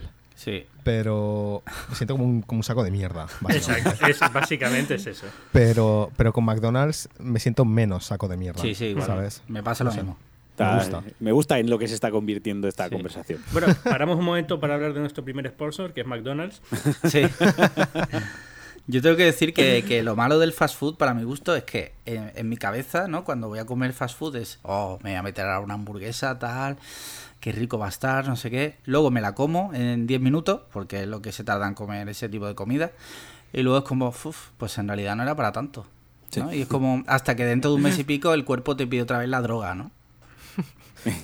Sí, yo creo que aquí estamos ya entrando en un terreno de que estamos reconociendo que nuestro metabolismo no es que teníamos cuando teníamos 20 años, 10 años, Sí, y, sí, y empieza a pasar factura. Pero eso es un tema aparte, nos estamos haciendo viejos y con el tiempo la- esta mierda de comida acaba siendo una mierda. Es decir, ahora entiendo a mis padres también, ¿no? Cuando decían, pero ¿por qué comes esta mierda? Porque yo comía otras cosas que eran un poco mejor, la verdad, ¿no? Pero, Puede ser, pero, pero no sé, lo que tú dices, es droga al final, ¿no? No dejan de ser hidratos de carbono, que es básicamente para tu cerebro, y sal, que para tu cerebro es básicamente una droga, con lo cual es como, tengo que comerla. Sí, sí, sí. Pues la droga que nos gusta. Oye, hemos- Exacto. en el- yo no he elegido el mundo en el que he nacido. Hay, vicios peores para tener, aunque este no, no especialmente bueno, hay vicios peores. Yo, ¿sabéis lo que me gusta mucho de, de McDonald's en general? Lo que, lo que a veces he ido y solo he comido eso, y de hecho podría comer creo que solo eso durante mucho tiempo, son los nuggets. Ah, está buenísimo. o sea, eh, sí, plan, sí. yo he ido a McDonald's y me he pedido una caja de 20 Sí, nuggets. sí, sí, sí, totalmente. Pues el rebozado Eh, que está como dulce. En mi cumpleaños fue hace fue en abril, eh, 40. eh, mi regalo, bueno, mi regalo no fue mi regalo, pero por, para celebrar mi cumpleaños lo que mi mujer Lee me regaló fueron 40 na- McNuggets. Hostia, qué bueno. Qué Una bueno. montaña de 40 McNuggets con sus salsas para, para mojar. O sea, es- hasta ese punto Wife, llego yo. wife of the year. O Sí, sea, sí, totalmente, totalmente, pero totalmente. ¿Visteis, perfecto. ¿Visteis el vídeo de Jamie Oliver que para enseñar a los niños que los McNuggets son una mierda, les preparó unos caseros, ¿no? Preparó unos nuggets caseros, le enseñó a los niños cómo se hacían los de McDonald's y luego le dijo, ¿cuál preferís? Y los niños dijeron, los de McDonald's. Es y él se ver, quedó es que como verdad- con la cara como diciendo, hostia. Pero es que es verdad, yo no sé qué les ponen, o sea, me da igual, no quiero ni Eh, saberlo realmente, pero están sal muy y- buenos. Sal y la textura es muy buena. O sea, la textura es muy esponjosa, con lo cual cuando Sí. lo mojas, es, el- es Sí. la salsa donde los mojas y el hecho de que llevan sal y, por Y el- hidratos de carbono. y ya está. y el- o sea, que es, es un candidato de comida a sustituir por algo arti- artificial, como las salchichas veganas o cualquier cosa, que la verdad es que si lo hacen bien no te enterarías de que lo han cambiado, que no lleva Mm. carne o no lleva pollo, y, y sabría exactamente igual. Y yo estaría muy contento, la verdad. Eso, si queréis, hablamos también de la hamburguesa ahora, falsa. pero- era lo siguiente, era el siguiente tema a Sí. tratar era ese. Y ya, que- ya bueno, ya que ha dado pie Ángel, eh, hamburguesas veganas. ¿Son hamburguesas? No son hamburguesas, porque carne no llevan. ¿Qué opináis? A ver, para mí son hamburguesas porque imitan una hamburguesa. Es como yo que sé, el chorizo vegano. Pues hombre, no es chorizo como tal, Ajá. pero está imitando el chorizo. Ahí es en plan de depende de tiquismiquis que te pongas tú de decidir qué es qué es qué. Pero para mí personalmente yo sí que lo acepto como hamburguesa. Vale. Sí, Lo vale. mismo, también. O sea, 100% hamburguesa. Luego es, es eso, si te pones muy en plan, la hamburguesa tiene que ser ternera solamente picada, tal, pues no, pero, No. pero vamos, sin ningún problema hamburguesa y, y están buenas. Es decir, hay algunas que están, ahora sobre todo esta hora, ahora que han salido estas de Impossible y Beyond y tal, Sí. hasta ahora era una, son una porquería, pero ahora por fin tienes hamburguesas que no son de carne que están muy buenas. Sí, a mí la pillón me gusta mucho, ¿eh? La probé y fue en plan, me, o sea, me sorprendió lo, lo, ya no solo lo bien que sabía, sino lo mucho que se parecía al sabor de una hamburguesa, la textura, etcétera. Me, me gustó mucho. A mí, yo es que tengo un problema con la comida vegana, ¿de acuerdo? Eh, que es, es un problema de etimología.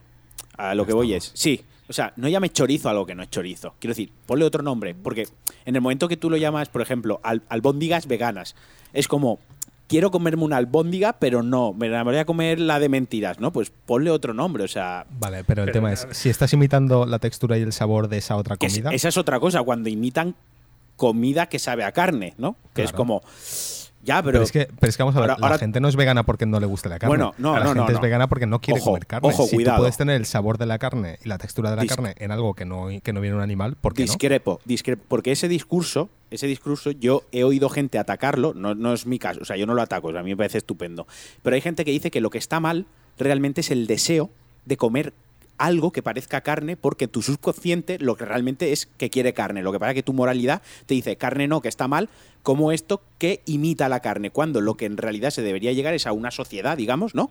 Donde tú directamente no desees nada que parezca carne, que te recuerde a carne, Vale. etcétera. No sé si, Pero es que, no sé ¿sabes lo si, el rollo Sí. se ve.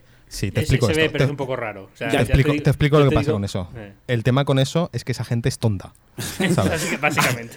Es que es eso, porque honestamente lo que no puedes negar es la biología de que el ser humano ha sido, em, ¿cómo se llama esto? Em, omnívoro durante toda la historia. No. ¿Sabes? Yo puedo entender que moralmente y éticamente lleguemos a un punto en el que decidamos no comer carne. Eso me parece fantástico. Vale, pues Pero, pero negar que el cerebro si tú has estado toda tu vida o creciendo y tal, desarrollando, comiendo carne, tu, cerebro va a querer carne y decir que eso está mal, pues me parece una tontería pues, nivel Yo, épico. yo voy un poco más allá y digo, esta gente, eh, el, el argumento es tonto no por eso, sino simplemente porque lo que tú estás buscando no es el sabor a carne. Una hamburguesa no tiene sabor a carne casi. No. Tiene No, no, sabor a especias, Sí. tiene sabor a salsas y tiene sabor a... Pero Si no quieres- tiene sabor a carne. si quieres Igual que sabor a carne, no tiene sabor a carne. Si quieres sabor a Entonces, carne, comes un filete, un entrecot. Por eso, exacto. Ya, ya, yo te- Entonces, en- ese, ese- ese argumento no tiene sentido. Es- partiendo es- de yo- esa base. yo- Es decir, ese discurso- eso funcionan también y por eso funcionan también las alternativas veganas a ciertas cosas, como las salchichas, como ahora la carne de hamburguesa, porque realmente lo que a ti te gusta de ese sabor es la sal, vuelvo a lo mismo, la sal Es y el las especias que suelen llevar y ya está. Al final lo que te mola una hamburguesa es la sensación de pegar el bocado, que te metes el Claro. pan, los ingredientes, la salsa, la carne, Y te- jugosito, to- y todo y jugoso y todo y todo mezclado mezcla en de la boca. sabores y sí. Vale, yo no, no, yo lo digo porque este discurso yo lo, eh, lo escuché simplemente de unos tweets que se hablaba del abellón y tal y, y el comentario fue a mí todo esto me parece un poco postureo porque realmente lo que tendría que ser es que no quisieses comer nada que te recordase a la carne, ¿no? Y fue como Bueno, bueno, pero pues, eso pues, si nos ponemos así. ¿sabes? Cl- claro, pero es que lo que no tiene sentido es decir que, que, que es poco ético o está moralmente mal que te guste el sabor a la carne. o Es- sea, eso, el es- rollo era Lo siento, es- pero el sabor, los sabores no tienen moralidad. Es un sabor puro y duro. Exacto. ¿Sabes? Resulta, da la casualidad de que el sabor de la carne al ser humano le gusta. ¿Sabes? Claro, Pues porque bueno, si está- puedes está- tener está ese sabor programado sin así, matar a un animal, ¿por qué no?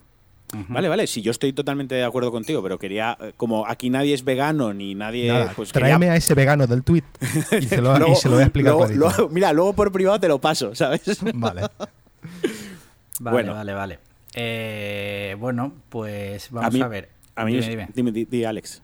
No, no, iba, de, iba a seguir con el tema. Eh, y es que, por ejemplo, hay un restaurante que se llama Aponiente, que no sé si lo conocéis. Es uno que tiene tres estrellas Michelin. Y donde todos los productos son del mar. Y en ese sitio tienen embutidos a base de pescado. Y tienen lomo, tienen chorizo, tienen salchichón. ¿Está mal que le llamen así también? Para mí sí. ¿Creéis? ¿Sí? Sí. No. Yo Pero- he hecho las paces con esto. O sea, Claro, si o sea, lo ¿qué quieren llamar así, llamen lo que me da igual. Que de- que de- pi- piensa que parte de la gracia de toda la comida, de la, de la gastronomía moderna, es precisamente el jugar con el con la apariencia de que es otra cosa, ¿no? Con lo cual, Sí. no sé cómo decir, es que le llamen espuma de tortilla cuando no lleva tortilla, sino que simplemente te recuerda el sabor por lo tanto. Sí. Pues sí, da igual, ¿qué más da? Es como, es como las patatas fritas con- que saben a trufa, no llevan trufa, es un Ya. sabor puramente químico, pero, Sí, te sabe a trufa y dicen con trufa, pues ya está. Y- Eso- también- yo creo que es un poco... Justamente el tema este con la comida vegana tiene una estrategia de marketing que es ayudar a la gente a transicionar Claro, a comer vegano comiendo cosas que le recuerdan a lo que gustaba antes y que sea más fácil, ¿sabes? Eh, convertirte, digamos. Yo no tengo vistas ahora mismo de ser vegano, pero si me diese por ser vegano, pues honestamente me parece muy buena estrategia y muy buena forma de, de hacer esa transición de una forma menos dolorosa que simplemente comer apio todos los días, ¿sabes? In- incluso si no eres eh, si eres vegano y no estás transicionando hacia, vegan, hacia el veganismo eh, hay toda una serie de referencias culturales comunes eh, y que te, te pierdes si no tienes esos nombres Te- Claro. el lomo, cuando te dicen lomo de lo que sea te, te imaginas el lomo de cerdo y entonces ya te imaginas cómo va a ser digamos hasta cierto punto Sí, ¿no? sí. pues eh, para eso funcionan los nombres bueno para otra Claro. cosa no es no- hay un intento de, de- o sea, lo que me parece estúpido es decir tú, como no lleva como no es carne de animal no puedes llamarlo de esta forma pues más o sea que lo llame como quiera no es, es un nombre no, no tiene mayor historia. Yo yo, yo yo estoy de prohibiría el veganismo, es hasta donde llega mi, mi, mi opinión. No, no, sí, a ver, entiendo lo que dice Ángel, lo de los nombres es más una tara mía, ¿sabes? Que es como, no llames a eso Claro. algo que, que no es. Y- yo sé y que también- yo no, yo no quería llamarte nada pero es limitadito tío Sí, sí, tranquilo. sí. eso. Y Claro, también no, yo- no, pero yo, yo mismo te invito al podcast y me insulto. No, yo, yo mismo reconozco mi tara. O sea, sé que es un problema mío Sí. de, de tara mía. Más allá de eso, eh, yo, joder, he probado hamburguesas veganas, he hecho fajitas veganas. De hecho, hice un burrito con soja texturizada. Y estaba bastante cojonudo. Escucha, ¿sabes? esto, esto es como lo de cómo voy a ser yo racista si tengo un amigo negro, ¿no? Esa, ¿Cómo- ahí- Tal cual.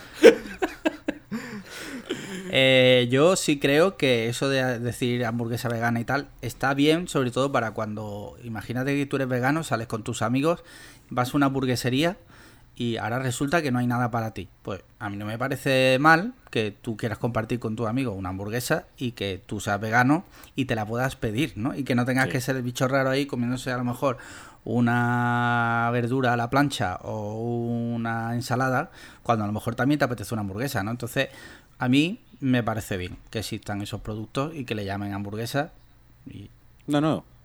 Sí, sí, y no, y además ayuda mucho a lo que tú estás diciendo, a que salgas con amigos que son veganos o vegetarianos y pues eh, sea más fácil encontrar un sitio. O sea, para que sea fácil que, que los vegetarianos y los veganos no tengan que ir a comer única y exclusivamente a restaurantes veganos y vegetarianos, ¿no? Que se rompa esa barrera y que ya en cualquier sitio una persona que tiene esa tara, por, por decirlo de alguna forma, se pueda pedir algo de comer sin tener que ir, pues ya digo, a sitios específicamente orientados a, a eso. Bueno, Entonces, ni tan mal. Bueno, hasta aquí los veganos, no vamos a buscarnos más problemas con ellos. El- yo quería abrir el último melón, José, lo siento. Yo quiero plantear el debate Five Guys o Shake Shack. Y aquí Shake Shack. tenemos eh, posturas súper enfrentadas y me gustaría que expusierais vuestra crítica, vuestro punto de vista. A ver, a mí no me importa compartir podcast con gente que tiene mal gusto, pero, pero vamos, es que es innegable que Shake Shack es mejor. ¿Pero por qué? Eh, te- tengo, tengo que darle la razón a José. ahí. Madre mía. Porque, ese- mira, la hamburguesa de Five Guys, a ver, no está mal, está buena y tal, pero honestamente, casi siempre está bastante seca. ¿sabes?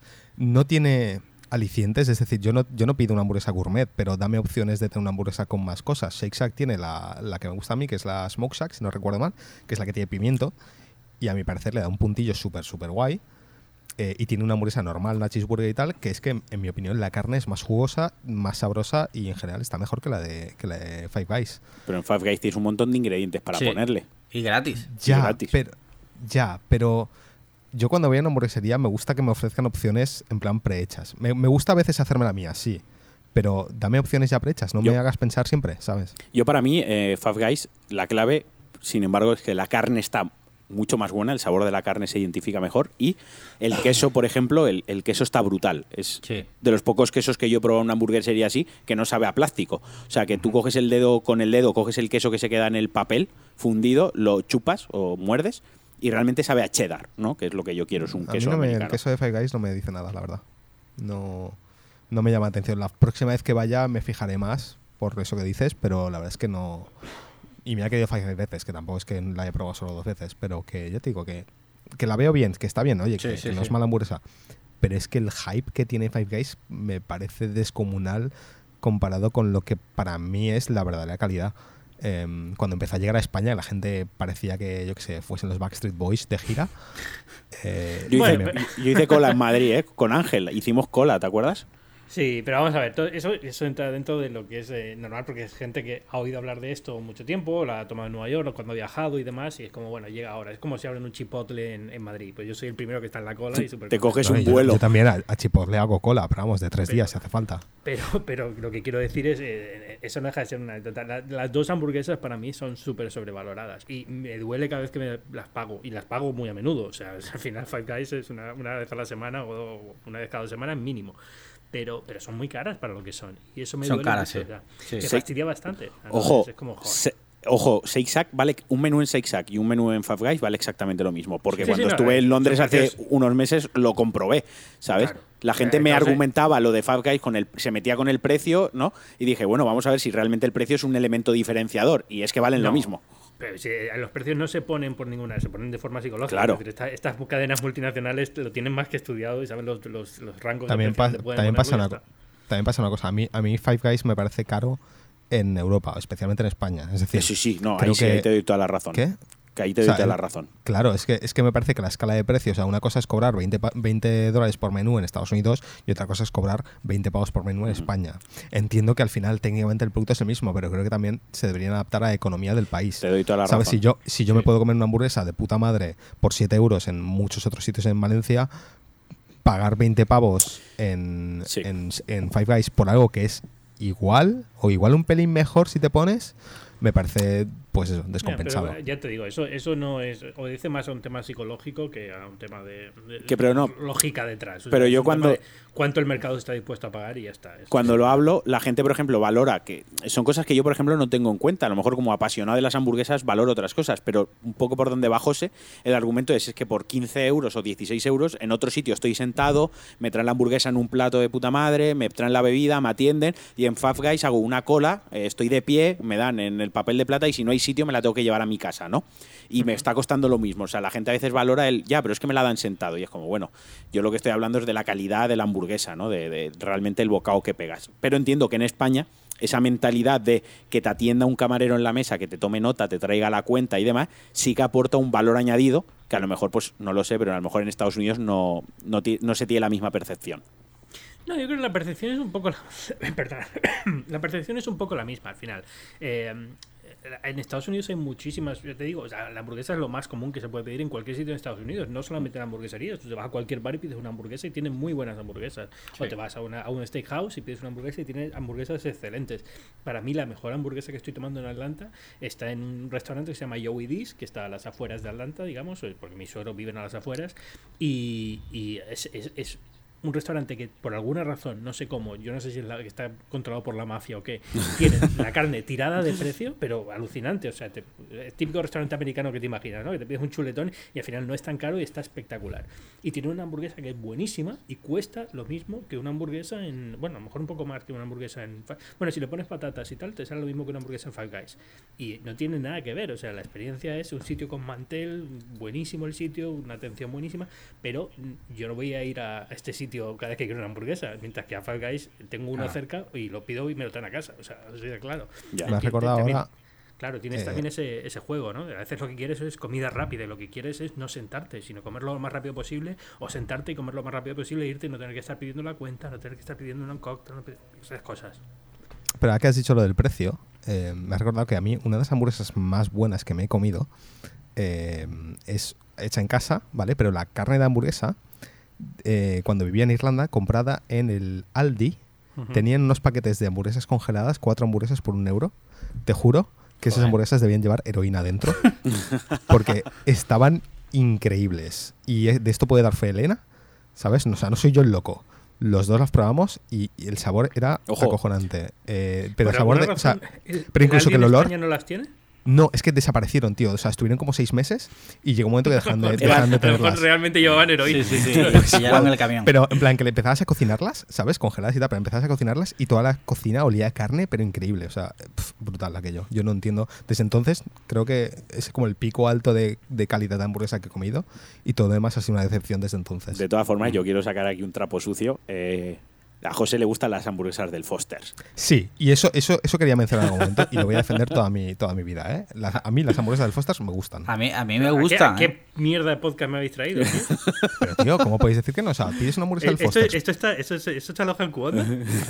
En serio, una hamburguesa del Foster's poco hecha y no me puedes decir que está mala, tío. Está buena, está buena. Yo coincido contigo y, y a mí me gusta ir también de vez en cuando. La- es, una, es una coña porque yo no voy a Foster Hollywood desde hace fácilmente 12 años. o sea, Pues no en serio, cuando. Cuando vengas a España, vas, por favor, y lo compruebas.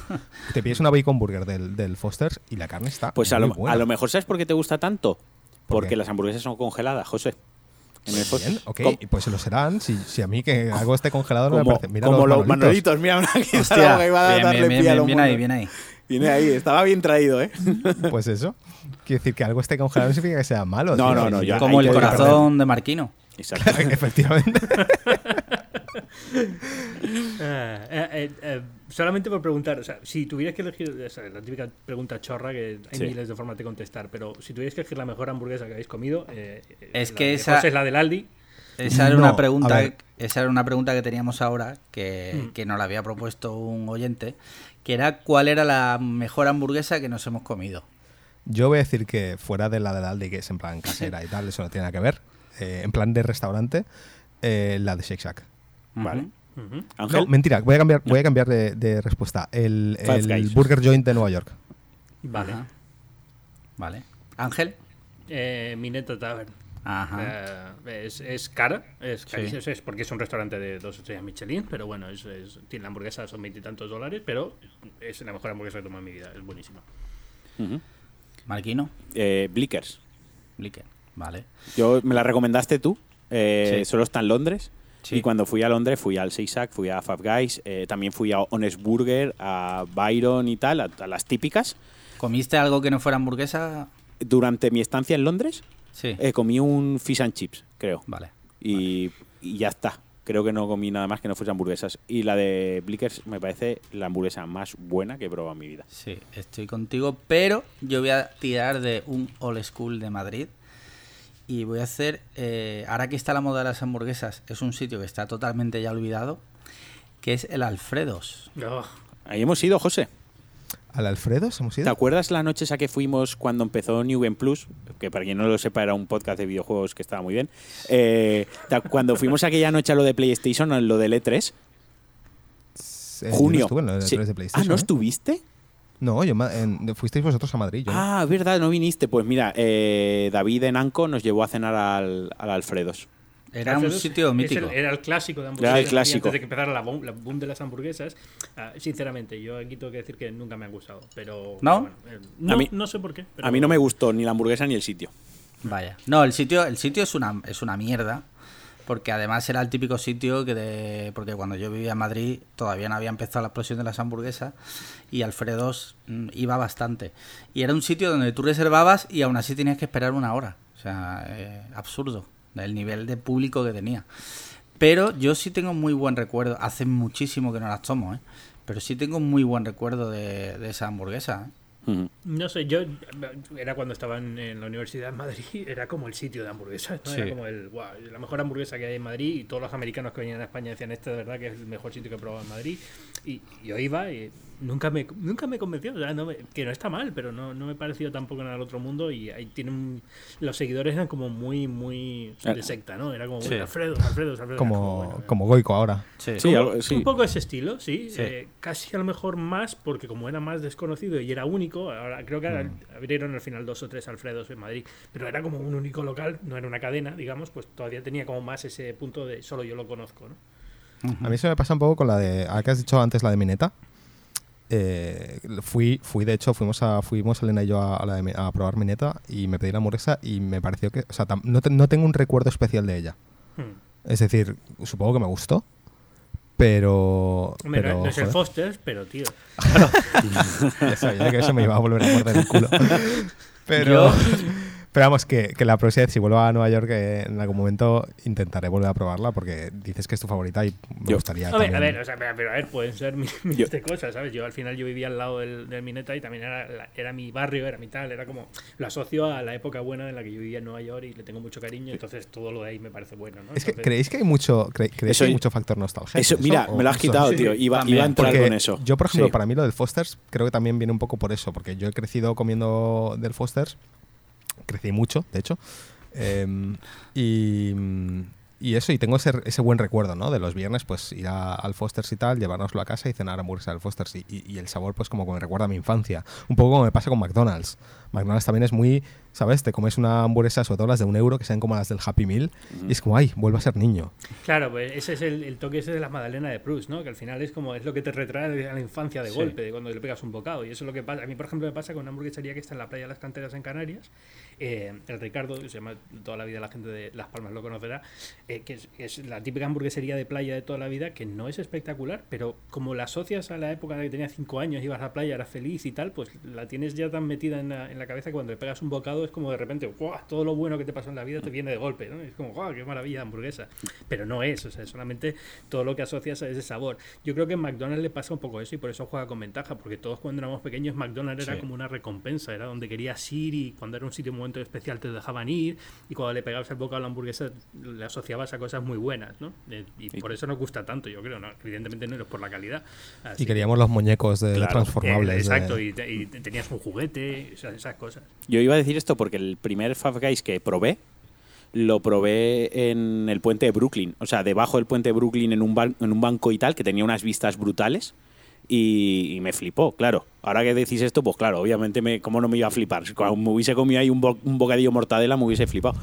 Y el, Eso me pasa con la de- Estaríamos haciendo un podcast de las mejores mortales. Claro, Claro. que estaba diciendo antes, la, de, la del Burger Joint esta de Nueva York, que si la gente no la conoce, es una hamburguesería que está como escondida en un hotel Sí, sí. em, eh, acabando la quinta avenida, si no recuerdo mal, al final, casi en, Sí. casi en Central Park. Es casi como clandestina, tienes que entrar ahí Es- a la sí, derecha, que, meterte. que luego hay una cola de media hora, pero bueno, es clandestina, sí. Sí.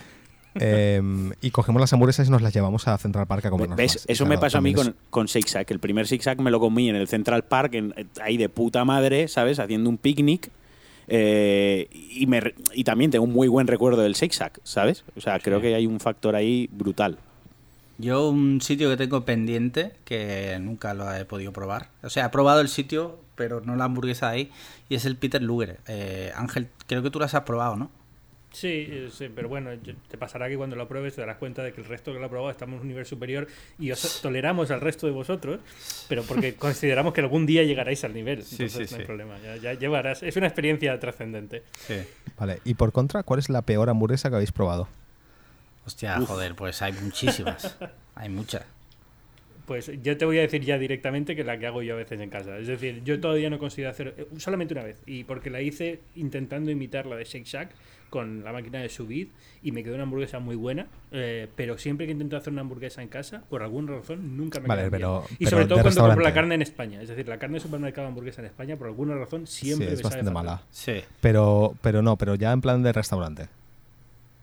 Yo estoy haciendo memoria y yo creo que quizás la peor experiencia que me he llevado con una hamburguesa en un restaurante fue en el Black Turtle, que es una hamburguesería que hay en Valencia, que hay como tres o cuatro a lo largo de Valencia. Pero además fue una noche que tardaron mucho en sacarme la cena, el pan estaba como medio duro, la carne estaba muy seca, la lechuga estaba medio pocho, o sea, creo algún problema tuvieron que tener esa noche en la cocina, porque no era normal que, aunque tú la quieras hacer mal, no te sale tan mala la hamburguesa. Eh, yo, a mí me pasó algo parecido en un- una vez que fuimos al eh, Tony Romas Sí. y me pedí la hamburguesa de pollo. Y, y sal- sacaron la hamburguesa y era el- la carne era de estas rosas Sí. que puedes comprar yo en Mercadona, ¿sabes? sí, Sí, sí. O sea, me dio la impresión de que, de que se les había acabado la carne buena y habían ido corriendo a Mercadona a comprar carne de, de hamburguesa de pollo porque aquello estaba asqueroso y pro- probablemente de las peores experiencias que he tenido de comer eh, hamburguesa en un restaurante. Yo creo que no puedo decir una que sea la peor. O sea, la peor. No, no, no me viene ninguna que sea tan mala como para calificarla como la peor, la verdad. Es curioso, a mí tampoco. Tengo que haber tomado una hamburguesa mala seguro en Sí, algún sí. momento, pero, pero por alguna o la bloqueo y no la pienso en ella o por qué, pero desde luego no, El no trauma. recuerdo. No, ¿sabes qué pasa? Como es un, es un producto que generalmente no asocias a un gasto grande, que digamos te. Es un poco- una- no te duele haber tomado Claro. una hamburguesa mala porque es como, bueno, pues es una hamburguesa mala, como me puede Supongo que es un poco como lo que, lo, lo que dicen de la pizza, ¿no? En plan, cualquier, mala, cualquier pizza mala sigue siendo pizza. Sí, sí, sí. No, ¿sabes? estoy bueno, yo te puedo decir pizzas que son muy malas, pero. También, sí, bueno, es, es un dicho, ¿no? En plan, Sí, sí, sí, es pero plan sí, de sí, sí. muy mala tiene Pero- que ser una hamburguesa o muy mala tiene que ser una pizza para que realmente no digas, ah, bueno, está bastante bien. O sea, esto, por ejemplo, si yo fuera a un sitio muy bueno y que costara una barbaridad una hamburguesa y me sentara y fuera muy mala hamburguesa, lo recordaría probablemente. Pero como Sí. es, es un gasto, a lo mejor, de. He ido a una hamburguesería rápida de estas, un Jack in the Box, por ejemplo, que no es una hamburguesería que me flipe, ¿vale? Eh, y a lo mejor eh, la he tomado dos veces y no la tengo asociada a nada bueno, con lo cual probablemente sea muy mala. Pero me he gastado 5 dólares, pues si no me ha gustado, pues no me ha gustado. Está, no pasa nada. No, no, no, te- no lo registro como algo que en mi cerebro no, me- no, no lo pone en la, en la Como- lista de- como si te compra- Evítalo a partir de ahora. Como si te compras un refresco para probarlo de estos locos, lo bebes, no te gusta y lo tiras y te da igual, Eh, ¿sabes? exacto, es un poco eso. Lo desechas. Monster o lo que sea.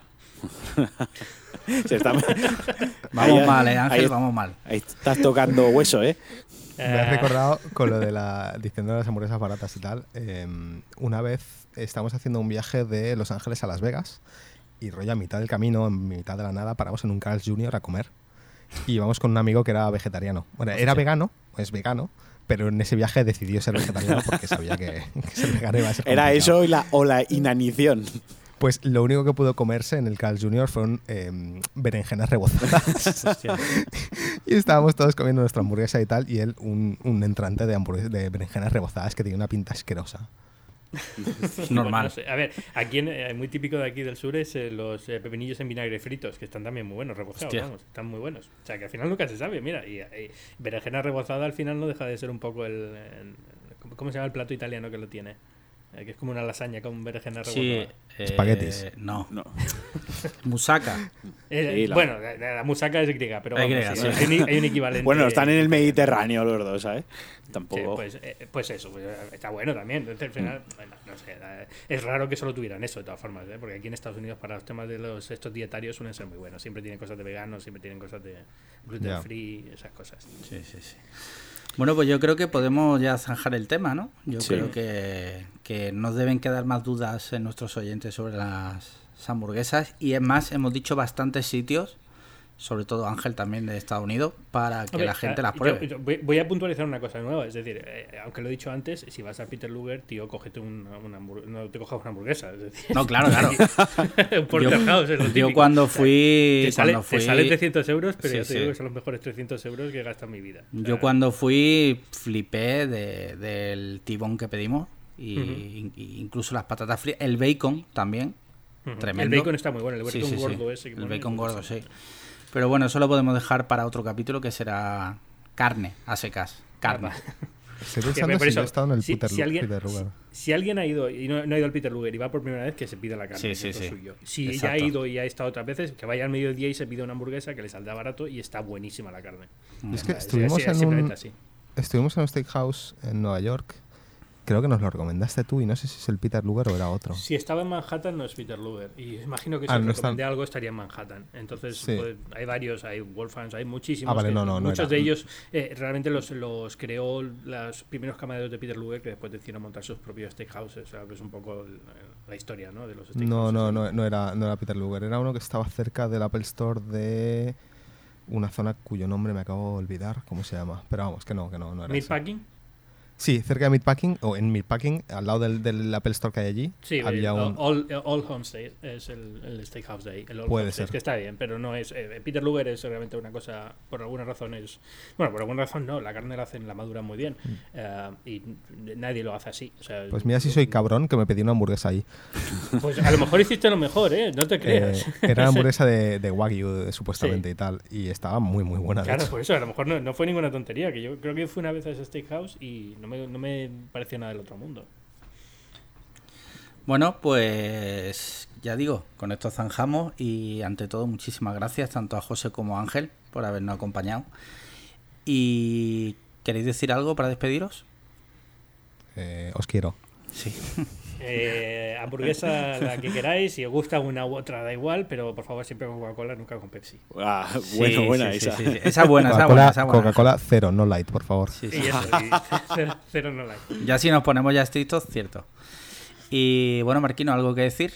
No, yo estoy muy contento con el programa de hoy. Sí, de hecho, me, ya venía, sabía lo que me iba a pasar, que era que iba a tener unas ganas tremendas de comerme una hamburguesa Sí, sí. cuando acabásemos de grabar y me he comprado arreglo para hacerme una hamburguesa en casa. Está, sí, sí, sí, totalmente.